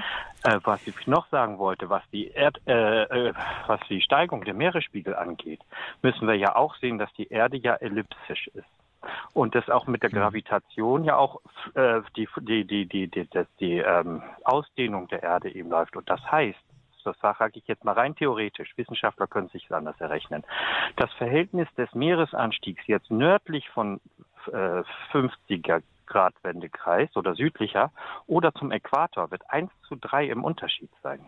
Das heißt dreimal so viel rund um Äquator als in den nördlichen Bereichen. Das muss man ja mit hineinschauen. Und das heißt, das gibt ja ganz andere Umwälzungen und noch viel mehr Möglichkeiten von Stürmen und Wirbelstürme, weil auch bei zusätzlicher Wärme sich die Luft auch viel mehr mit Luftfeuchtigkeit ansammeln kann. Das sind ja viel, viel mehr Aspekte, die ineinander greifen. Und hm. da wollte ich jetzt noch was sagen mit dem Ödland. Natürlich, Versiegelung der Erde ist eigentlich Ödland schaffen. Das heißt, da kann erstmal kurzfristig Wärme rein und die wird genauso wieder abgestrahlt wo die Wälder fehlen, wo wirklich die natürliche Pflanzenwuchsdecke reduziert wird. Und die Tropenwälder hatten ja einen eigenen klimatischen Bereiche. Da ist es dann so, dass natürlich da die Puffer verschwinden. Wenn ich noch mehr Punkte bringe, dann wird es zu viel. Ich dachte, ich gebe ja, so wir als zusätzliche Ergänzung. Genau, Herr Schotte, wir klamüsern ja. es äh, Stück für Stück vielleicht nochmal auseinander. Da war erst einmal etwas mit, ähm, es gab ähm, Anstiege des Wassers immer schon in früheren Zeiten auch. Ja, Oder genau. Ja? Also gerade nach der letzten Eiszeit äh, ist das Meer ja über oder nach den letzten Eiszeiten immer wieder um bis zu über 100 Meter gestiegen und gesunken und auch einige Meter nach der letzten Eiszeit vor 10.000 Jahren. Und ähm, natürlich hat der Meeresspiegel sich äh, stets verändert, auch ohne den menschengemachten Klimawandel, so wie sich auch die Temperatur der Erde ja immer verändert hat. Äh, nur so schnell, wie das Meer jetzt anfängt anzusteigen und wir stehen ja noch am Anfang des Meeresspiegelanstiegs, der sich immer weiter beschleunigt, quasi wie bei der Corona-Epidemie, wo es auch immer heißt, wir sind noch am Anfang, ähm, da ist natürlich äh, wird noch viel mehr passieren und das ist unabhängig natürlich davon, dass dass die der Meeresspiegel sich in der Vergangenheit auch verändert hat, ist natürlich kein Gegenbeweis zum Klimawandel. Ähm, das kann auch in manchen Regionen der Welt bedeuten, diese Landanhebung und Absenkung, dass der Meeresspiegelanstieg dort ausgeglichen wird, dass also de facto äh, gar nichts äh, sich ändert über die nächsten Jahrhunderte, weil halt das Land steigt und so quasi mit Schritt hält mit dem Meer. Es gibt aber auch Regionen, die sinken ab, äh, wie auch manche Metropolen. Und äh, dann ist es um doppelt so schlimm. Ähm, und ähm, was jetzt anderer Punkt, dass es weltweit der Meeresspiegelanstieg sehr unterschiedlich verläuft, ist korrekt. Das kann man auch sehr genau mit Satellitenmessungen heutzutage äh, messen. Das hängt auch an, zum Teil an den Meeresströmungen, die sich äh, verändern und das Wasser unterschiedlich auf der Erde verteilen, so dass wir auch jetzt schon ähm, teilweise dreifach so starken Meeresspiegelanstieg in manchen Regionen der Erde sehen und woanders gar keinen. Äh, aber im Mittel kann man ziemlich genau sagen, wie schnell die Badewanne sozusagen steigt. Aber an welchen Stellen, äh, wie stark, da gibt es natürlich auch in der Forschung immer noch äh, Fragen zu beantworten. Ähm, aber das ist natürlich etwas, was uns jetzt als äh, Menschen in Mitteleuropa nicht direkt betrifft. Aber klar, der Klimawandel hat noch so viel mehr Aspekte, die Sie gerade auch angesprochen haben, die wir jetzt natürlich alle in so einer äh, kurzen Sendung nicht ein darauf eingehen können. Hm. Ja, Schröttke, Dankeschön Ihnen Gerne. für den Einwurf, für die. Sie ja. sind. Ja, Dankeschön. Alles Gute Ihnen. Gleichfalls. Ade. Und dann hören wir Frau Maria aus München noch. Ich grüße Sie. Guten Abend. Ja, grüß Gott. Ich äh, hätte gern gewusst, ich habe es nicht ganz genau verstanden. Äh, könnten Sie es auch kurz auf den Nenner bringen? Die Sonne, die erwärmt die Erde sehr stark. Und was ist jetzt mit CO2 und den anderen Faktoren, die äh, was verhindern die? Äh, ähm, hallo Frau Maria. Ja, das äh, der Treibhauseffekt ist halt eben, die Sonne hat sich gar nicht viel geändert in den letzten äh, 100 Jahren. Also sie hat keinen Einfluss auf den Klimawandel, wie wir ihn jetzt in der Stärke erleben. Äh, sondern das wird durch die Treibhausgase verursacht. Das sind nur ein ganz diese Treibhausgase sind äh, ein natürlicher Bestandteil unserer Luft, der erstmal gut für uns ist. Ohne sie gäbe es kein Leben auf der Erde, weil sie 33 Grad kälter wäre. Aber dadurch, dass wir jetzt durch die Verbrennung von Öl, Gas und Kohle und einige anderen Dinge diesen Anteil dieser Gase in der Atmosphäre künstlich erhöhen, haben wir plötzlich zu viel Wärme auf der Erde, also mehr Wärme als vorher in dem Gleichgewicht, in dem wir gelebt haben. Und da wir das so schnell als Menschen machen, haben wir jetzt eine rasant schnelle Erwärmung, zehnmal schneller als alles, was die Erde normalerweise auf natürliche Weise in den letzten Jahrhunderttausenden zustande bekommen. Das ist wie eine, eine Gasdecke, die in der Atmosphäre um die Erde herum liegt und die zwar Licht reinlässt, das Sonnenlicht reinlässt, aber das Sonnenlicht, das auf der Erde aufkommt, verwandelt sich ja dann in die Wärme und diese Decke lässt die Wärme nicht mehr so gut raus. Hinterher wieder könnte man so ganz platt sagen. Jetzt, ja? Ja, genau. Dankeschön. Gut. Sehr gerne. Auf Wiederhören, Frau Maria. Alles Gute Ihnen nach München. Dann habe ich hier eine, Herr Möller, eine Frage hinterlegt bekommen. Also ähm, ich lese das jetzt einfach mal so vor. Wir wissen, dass der Klimawandel nicht wirklich zu stoppen ist. Wir müssen also doch Maßnahmen umsetzen, die es uns ermöglichen, mit dem Klimawandel zu leben. Also auch, auch die Menschen in der Karibik oder der Sahelzone müssen irgendwie damit leben können. Und ähm, ich komme aus der Raumfahrt. Es gibt sehr konkrete Pläne, den Mond zu besiedeln, um dort Rohstoffe abzubauen. Also ich meine, abgesehen davon, dass solch ein Unterfangen extrem viel Energie und Ressourcen benötigt. Man muss ja erstmal überhaupt ähm, Wohnmöglichkeiten da auf dem Mond errichten, um das alles umzusetzen. Also mit dem einem Bruchteil des Geldes könnte man doch anfangen, die Verkarstung und die Ausbreitung der Wüsten zu stoppen. Also gäbe es nicht vor, zum Beispiel die Wüsten ähm, die Regionen waren ja in früheren Zeiten auch bewaldet, nicht? Also gerade in Afri Nordafrika oder ähm, gab es da bewaldete Regionen, könnte man die nicht einfach versuchen aufzuforsten, um dann dem entgegenzuwirken, um auf der einen Seite das CO2 zu binden und zum anderen aber auch ähm, die Abkühlung zu unterstützen? Gäbe es da Möglichkeiten, da wirklich auch direkt so praktisch wie ähm, Forstpuffer da immer weiter, also das wieder aufzuforsten und da die Verwüstung einfach zu abzubremsen.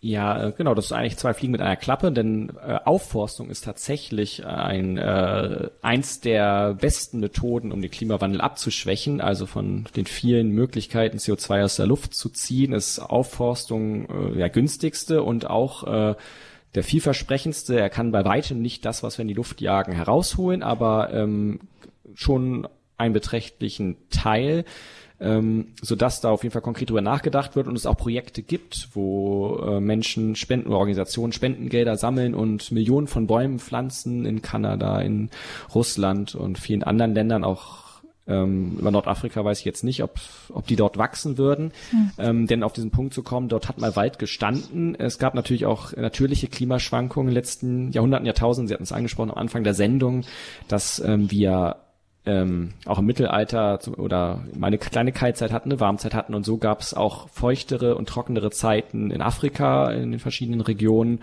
Ähm, das hat nicht alles jetzt mit dem aktuellen anthropogenen Klimawandel zu tun, dass dort jetzt kein Wald mehr ist. Es kann äh, aber sein, dass zum Beispiel rund ums Mittelmeer gibt schon große Regionen, die von den Römern abgeholzt worden sind schon. Also so alt ist auch schon das ökologische Problem, 2000 Jahre.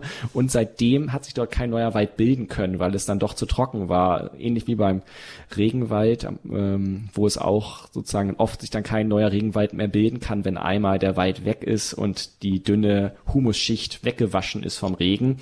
Ähm, so ist es auch am Mittelmeer. Man kennt es vielleicht auch aus dem Kroatienurlaub. Da wachsen dann nur Büsche und kein Wald mehr. Und das ist schon seit den Römern so. Und ähm, Dort kann natürlich vielleicht Aufforstung funktionieren und ist eine relativ kostengünstige Methode, ein Stück des Klimawandels auf natürliche Weise entgegenzuwirken. Man wird wahrscheinlich nicht einen Wald mitten in der Wüste errichten können, aber von den Rändern ausgehend sich wieder versuchen vorzuschieben. Genau, das ist mhm. auf jeden Fall ein Ansatz, der auch schon verfolgt wird und wo sicherlich in Zukunft noch sehr viel mehr reingesteckt wird. Und es ist auch schon so, dass bei den verschiedenen Klimakonferenzen vereinbart wurde, dass man Entwicklungshilfe in Form von Klima Projekten äh, fördert und sozusagen da auch ein Stück weit seiner ethischen Verantwortung durch die starke Nutzung des Klimas für unsere Abgase der letzten Jahrhunderte als Industrieländer, dann den armen Ländern, die daran nicht Schuld haben, ihnen ein bisschen diesen Schaden zu kompensieren für Klimamaßnahmen vor Ort, die im besten Fall sogar noch der lokalen Wirtschaft und den Menschen in ihrem Leben helfen. Hm. Dann danke ich für diese Frage und ähm, Herr Schröttke hat noch kurz äh, nachgelegt, äh, schriftlich hier das Thema Ozonloch. Vielleicht können Sie dazu noch ein bisschen was sagen. Diese FCKW-Gase, man wusste das früher von diesen Spraydosen und so, die ähm, haben ja auch eine ordentliche Auswirkung auf die Atmosphäre gehabt. Ich erinnere mich daran, dass es hieß, dass in Lateinamerika unten ganz im Süden Schafe auch erblindet sind, einfach weil diese Ozonschicht fehlte und dadurch sehr aggressive Sonnenstrahlen auf die Erde kamen.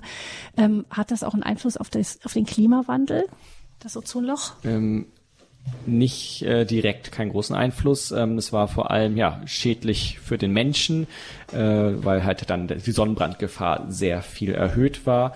Ähm, genau, aber Ozon ist auch ein Treibhausgas, was sich aber in der Menge kaum verändert.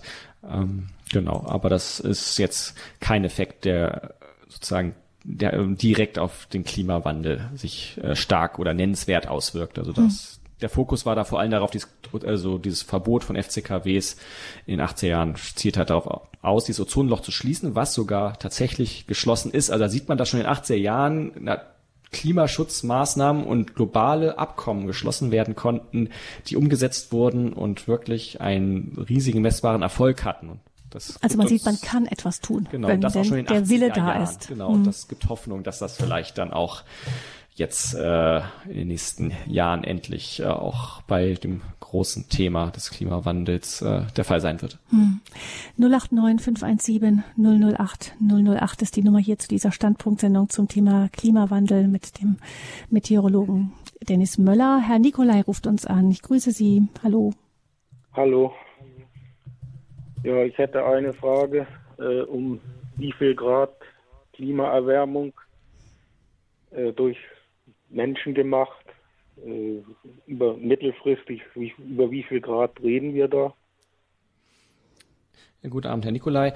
Ähm, wir haben ja jetzt schon ein Jahr, ein Grad in den letzten 100 Jahren erlebt, beziehungsweise wir in Deutschland haben schon 1,5 Grad. Grad. 1,5 Grad hatten wir in Deutschland und die letzten in 100 Jahren. Sommer, und in bis 2000, ja, in den letzten 100 Jahren. Und das war ja erst sozusagen der Anfang. Die Erwärmung äh, wird nun schneller und wir haben es auch in den letzten Sommern erlebt, auch wenn das natürlich jetzt kein Durchschnittssommer ist, ähm, aber was möglich ist.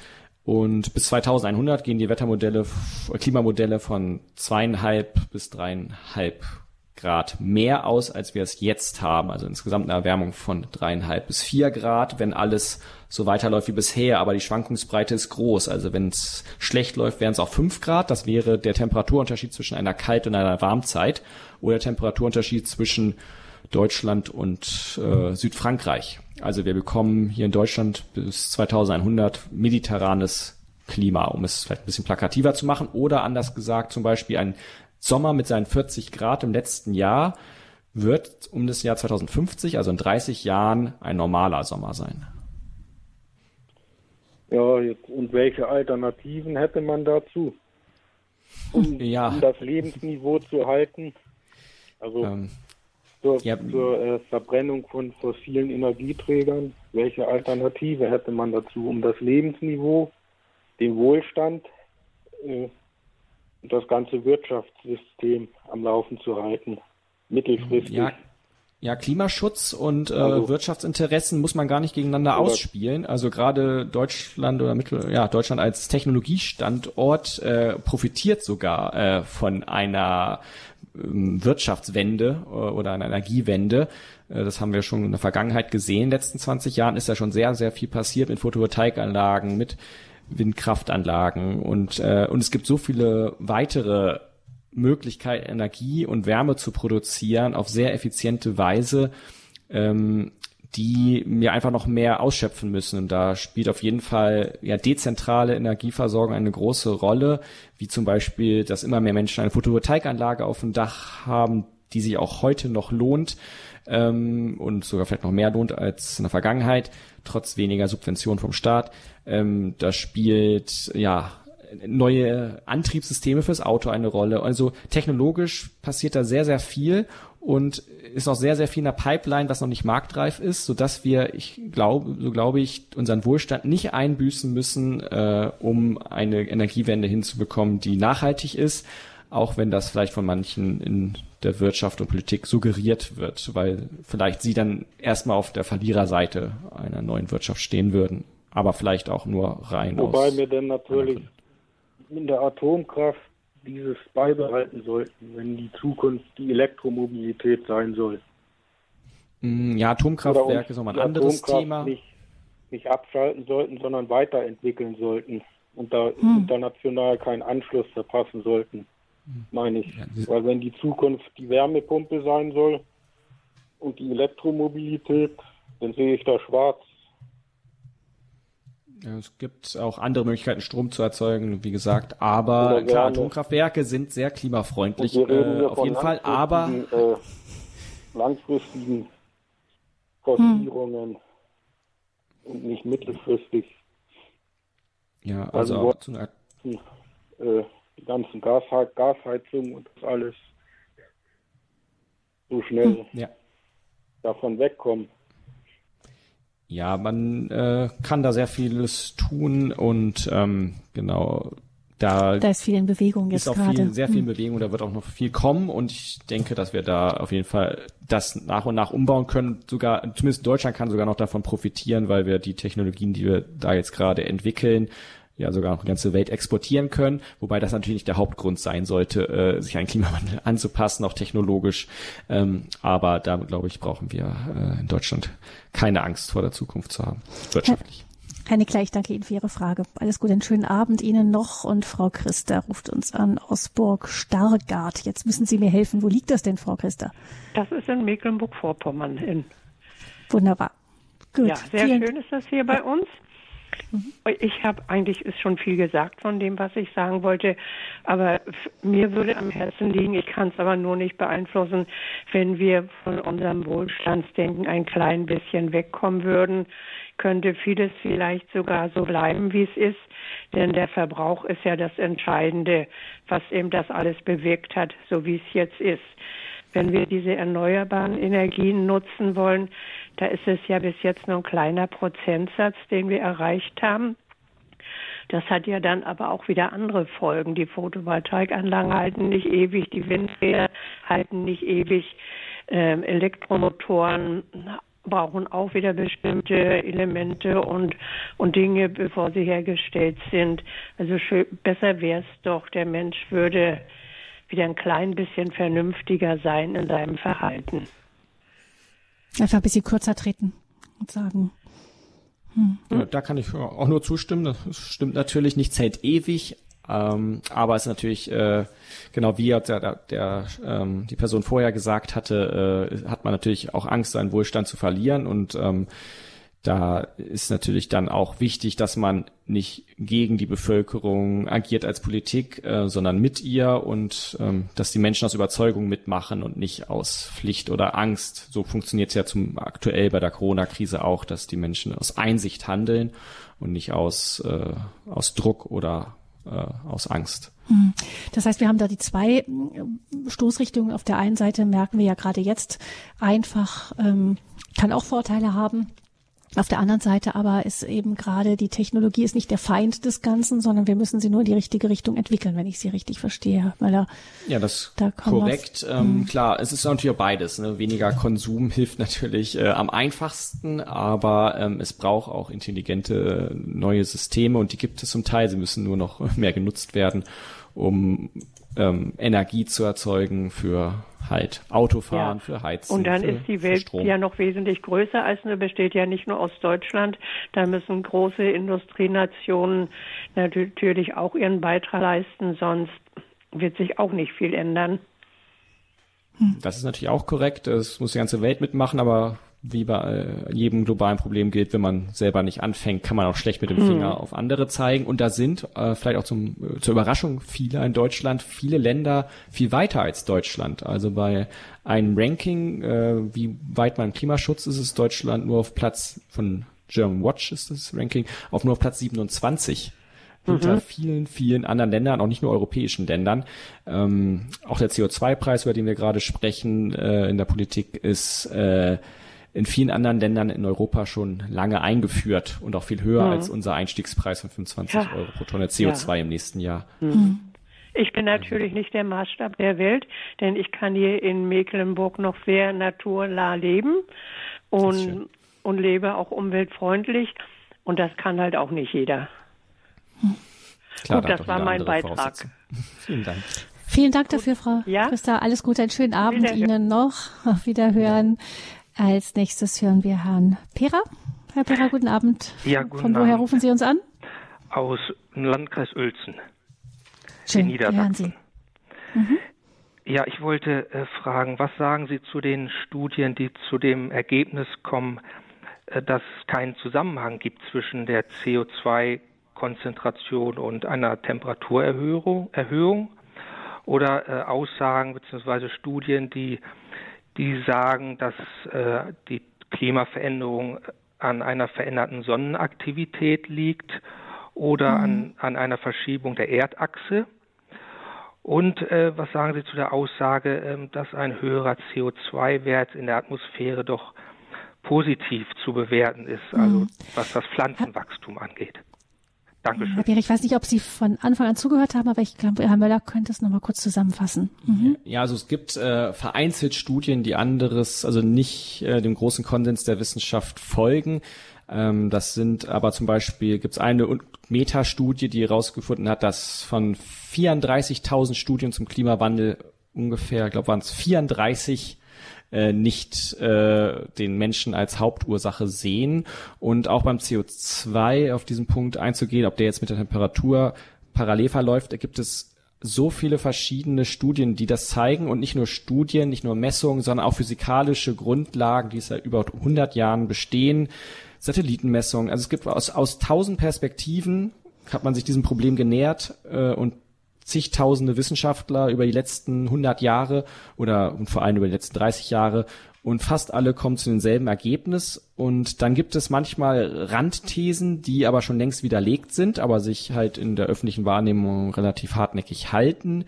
Ähm, auch das gerade mit der Sonne, aber wie gesagt, die Sonne war äh, um 1950, hatte den Peak, da war sie ein bisschen stärker, hat auch zu relativ warmen 40er Jahren geführt.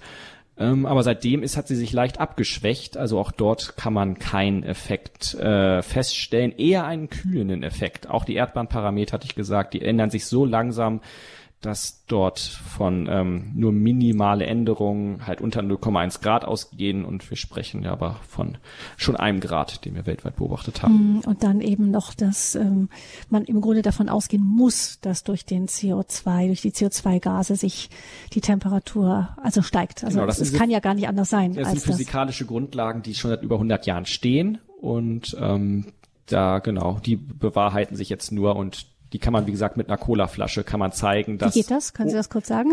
Ja, man kann, äh, den Versuch habe ich halt mal gemacht, ähm, eine Colaflasche nehmen und ganz viel schütteln, dass keine Kohlensäure mehr drin ist und man nimmt eine zweite, äh, die ist, macht man frisch auf und die hat noch Kohlensäure drin und ähm, dann lässt man diese beiden Flaschen offen stehen. Also bei der einen blubbert's noch mit ganz viel Kohlensäure, bei der anderen nicht mehr. Und jetzt steckt man bei beiden oben einen Temperaturfühler hinein und packt eine Wärmelampe drauf, die richtig schön die, also die Sonne nachahmt und richtig gut äh, kurzwellige Lichtstrahlen draufsendet. Und nun äh, beobachtet man innerhalb von wenigen Minuten, dass sich die Luft oberhalb der Cola in der Flasche, die noch Kohlensäure hat, stärker erwärmt als in der Cola-Flasche, wo halt nur normale Luft, durchschnittliche Luft drin ist und halt kein erhöhter Kohlenstoff Anteil, Kohlenstoffdioxidanteil ist. Denn Kohlensäure ist nichts anderes als Kohlenstoffdioxid. Also das heißt, man kann mit der Kohlensäure, die Kohlenstoffdioxid in der, ist, zeigen, dass sich die Luft, wenn sie einen höheren Anteil davon hat, schneller erwärmt, als wenn sie einen geringeren Anteil hat. Hm. Herr Pera, sind Ihre Fragen damit beantwortet oder haben wir was vergessen? Ähm, die Sache mit dem äh, höheren CO2-Wert, dass, ähm, dass das Pflanzenwachstum anregt. Ja, genau.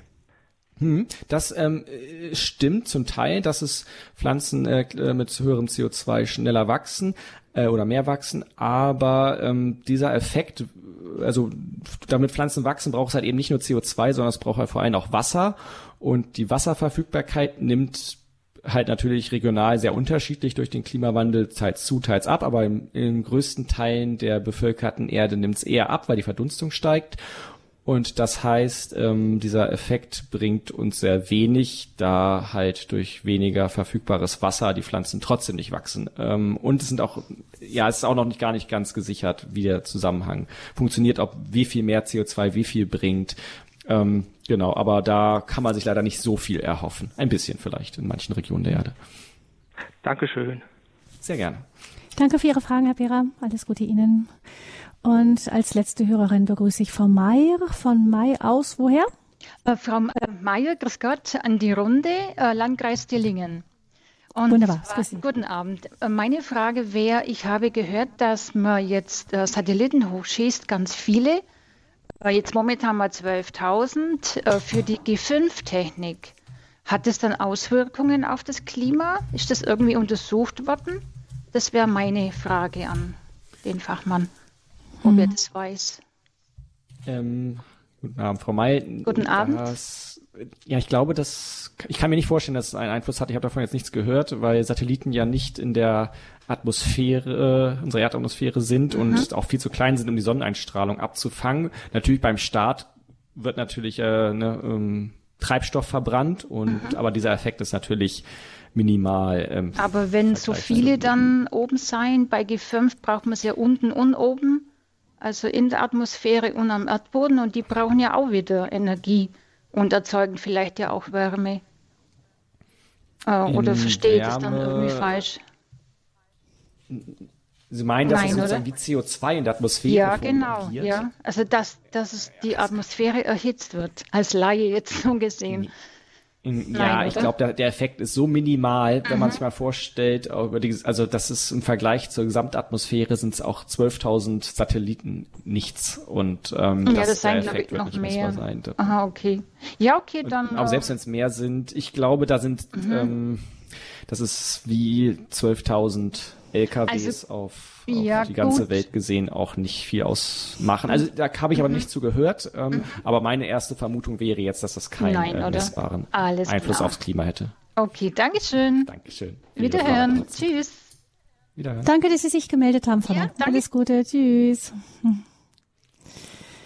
Fokus Schöpfung, Hitze, Dürre und schneelose Winter, Faktencheck, was ist dran am Klimawandel? Eine Sendung, in der viele von Ihnen angerufen haben. Liebe Hörerinnen und Hörer, danke, dass Sie sich so zahlreich zu Wort gemeldet haben und die Sendung durch Ihre Beiträge und Fragen bereichert haben. Ähm, Herr Möller, also man hat das Gefühl, sie, sie, sie schildern uns da schon äh, Fakten, die uns besorgt machen können, aber sie sitzen jetzt nicht ganz, ganz griesgrämig und, äh, und, und am Boden zerstört vor mir, sondern sie schauen dennoch ähm, irgendwie optimistisch in die Zukunft. Wie geht das zusammen? Ja, ähm, ich ja, also meine Grundhaltung ist einfach Optimist zu sein, äh, aber natürlich trotzdem bei realistisch zu bleiben. Und ja, ähm, es gab schon so oft solche äh, großen Angstszenarien für die Menschen und Zukunftsängste haben schon zu allen Zeiten die Menschen bestimmt und es standen schon, wahrscheinlich kann sich jeder erinnern, schon so viele Krisen auf der politischen Agenda in den letzten Jahrzehnten und immer ging es doch irgendwie weiter und in der Vergangenheit war die Erde keine bessere als heute, ähm, so dass ich glaube, dass wir auch dieses Problem meistern werden und zum Teil anpassen, zum Teil es vermeiden werden. Ähm, und also das Umdenken setzt ein, das beobachten Sie schon. Auf jeden Fall, man sieht es ja in den, äh, nicht nur in Deutschland, sondern weltweit demonstrieren. Immer wieder seit jetzt über einem Jahr so viele junge Menschen äh, bei den größten globalen Massenprotesten, die es je gab für etwas, bei Fridays for Future. Und mittlerweile gibt es auch nicht nur Fridays for Future von den jungen Menschen, sondern es gibt ja auch Parents for Future und auch Christians for Future, ähm, wo ja auch man natürlich mitmachen kann. Und der Druck auf die Regierung wächst und ähm, und immer mehr, Men mehr immer mehr Menschen denken um und ähm, trotzdem klar denke ich auch manchmal oh Gott oh Gott wie soll das alles wo soll das alles enden aber ich denke ähm, wir als Christen dürfen immer guter Hoffnung sein. Hm.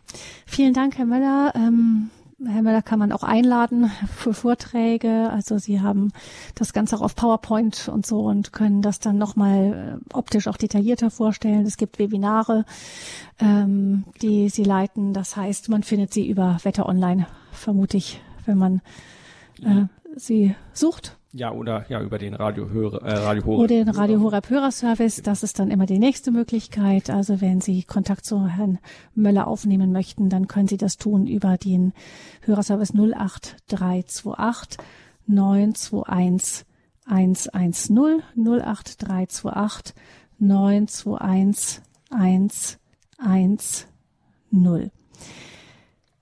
Dankeschön fürs Kommen. Herr Müller, schönen Dank, dass Sie hier gewesen sind. Danke unseren Hörern für Ihre Beteiligung und Gabi Fröhlich wünscht Ihnen allen noch einen gesegneten, schönen Abend.